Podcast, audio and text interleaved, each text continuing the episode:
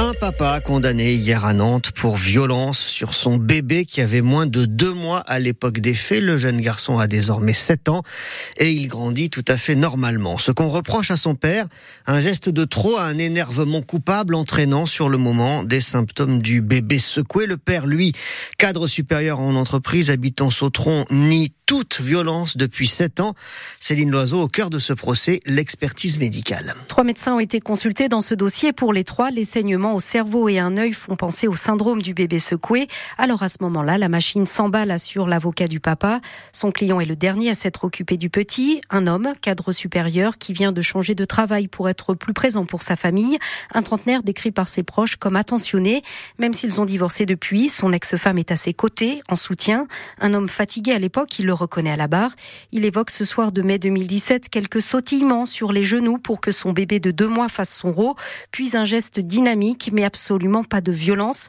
Son avocat plaide la relaxe. Il avance que dans d'autres pays, la Suède ou encore la Grande-Bretagne, les médecins ne concluent pas forcément au syndrome du bébé secoué sur la base des deux hématomes constatés alors qui ont disparu depuis.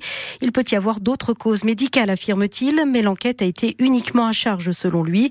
Un rapport médical contesté, critiqué. Or, aucune demande de contre-expertise n'a été formulée, fait remarquer la procureure. Et le tribunal a finalement condamné donc ce père de famille à 18 mois de prison avec sursis. On vous raconte tout le procès et ses sept années de procédure sur francebleu.fr à la page Loire-Océan.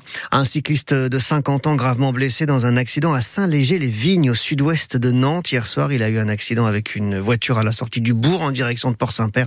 Il a été emmené au CHU de Nantes. Les accidents de la route avec des cyclistes sont d'ailleurs de plus en plus nombreux. Et le nombre de morts aussi augmente. Six décès à vélo l'an dernier en Loire-Atlantique contre un seul l'année d'avant. Constat alarmant qui pousse la préfecture et la police à mener des opérations de contrôle et de sécurité à destination des cyclistes, mais aussi des usagers euh, des, des trottinettes, par exemple. Et visiblement, c'est utile si l'on en croit le nombre de mauvais gestes et de mauvais comportements observés hier après-midi à Nantes, place du pont Moran. Catherine Burette, référent sécurité routière pour la police nationale de la Loire-Atlantique, nous fait la liste. C'est très On a beaucoup euh, de personnes qui roulent en vélo et trottinettes, porteurs d'oreillettes ou de casques audio. Nous avons également des franchissements de feux rouges et des circulations en sens interdit. On a des, panneaux son qui sont sous les feux euh, tricolores. Donc ils permettent au vélo euh, bah, de le franchir, mais euh, ils ne sont pas prioritaires pour autant. Ah, Ça a pris une proportion en 2-3 ans, surtout après la crise euh, Covid. hein. C'est régulier, hein. les gens euh, en ville euh, ne respectent pas, ils sont sur les trottoirs et ne s'arrêtent pas au feu rouge ou, les refus de priorité également. Mais c'est un véhicule, c'est considéré comme un véhicule.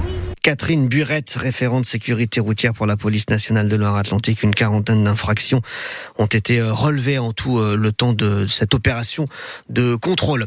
À vélo, à trottinette, un choc peut faire euh, très vite basculer votre vie. À 8h moins le quart, nous serons en direct avec Guillaume Châtelain qui préside l'association des familles de traumatisés crâniens de Loire-Atlantique. qui sera notre invité. Dans la foulée, on en parle avec vous. Vélo, trottinette de roues à moteur, voiture qui conduit mal. Selon vous, 02 40 73 6000. On vous écoute à 8h moins 10. Au Royaume-Uni, l'émotion après l'annonce hier du cancer qui touche le roi Charles III d'Angleterre.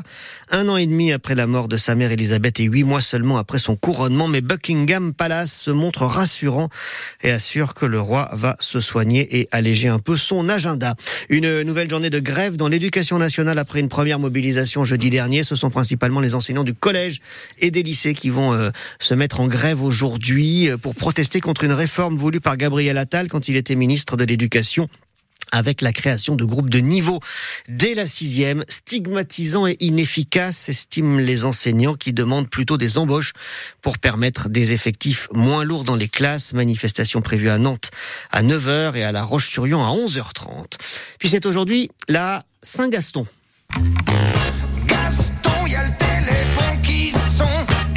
C'est bien parce qu'il y a personne qui répond à Gaston quand son téléphone sonne qu'aujourd'hui, 6 février, c'est devenu jour de la Saint-Gaston, la journée sans téléphone. Sans téléphone. Mais est-ce encore possible de passer une journée sans toucher son smartphone? Moi, c'est déjà plus foutu. C'était foutu des 30 secondes après que le téléphone, que le réveil a sonné, parce que d'ailleurs, le réveil, c'est le téléphone. Voilà. Mais c'est vrai que le téléphone, il sert aussi à envoyer des messages, à aller sur Internet, a même payé ses courses ou son resto. Alors Marius Delaunay, vous êtes allé poser la question dans les rues de Nantes. Et vous, êtes-vous accro à votre téléphone? Il y a d'abord ceux qui l'affirment haut et fort. Ils n'ont pas besoin de portable pour faire leur vie. Carrément, ouais. Au moins tranquille, pas embêté par personne. Les petits enfants, ils vérifient les adresses, ils cherchent les horaires de tram, les horaires de bus. Moi, ça m'intéresse pas. Moi, je suis à pied. Hein. Et avec une carte, c'est parfait. voilà pour les irréductibles. Pour les autres, comme Alexia, on l'avoue sans problème. On a bien du mal à s'en passer. Mon téléphone, je l'ai à H24. Il dort avec moi. Euh, je l'ai dès le réveil, euh, tout le temps, quoi. Combien d'heures par jour de téléphone Je pense c'est à peu près 4 heures. En fait, qu'on soit jeune ou plus âgé, aujourd'hui, on ne se passe plus vraiment du smartphone, selon Simon Scatolini. Il gère Ecophone 44, un magasin de réparation et de revente de téléphones dans le centre-ville de Nantes. Tout le monde en a besoin, donc euh, c'est comme si demain nous on fermait. Je pense pas que les gens euh, aimeraient ça, et pareil. Hein. Vous voyez des gens qui arrivent qui sont paniqués euh, qui sont... Oui, oui. c'est normal hein, quand ça ne marche pas, justement. Et c'est clairement l'objet du quotidien qu'on a tout le temps dans la main. Et certains sont capables de débourser des fortunes jusqu'à payer plus de 1000, 1500 euros pour réparer ou pour changer de téléphone portable. Et vous, est-ce que vous êtes accro à votre téléphone? Julie, c'est d'ailleurs une question pour vous tout à l'heure à 9h, c'est ça? Oui, on vous pose cette même question, accro ou pas à votre téléphone portable? Vous attendez à la caisse par exemple, est-ce que vous dégainez direct votre téléphone portable? Vous êtes perdu, est-ce que vous demandez votre chemin ou vous utilisez votre téléphone portable?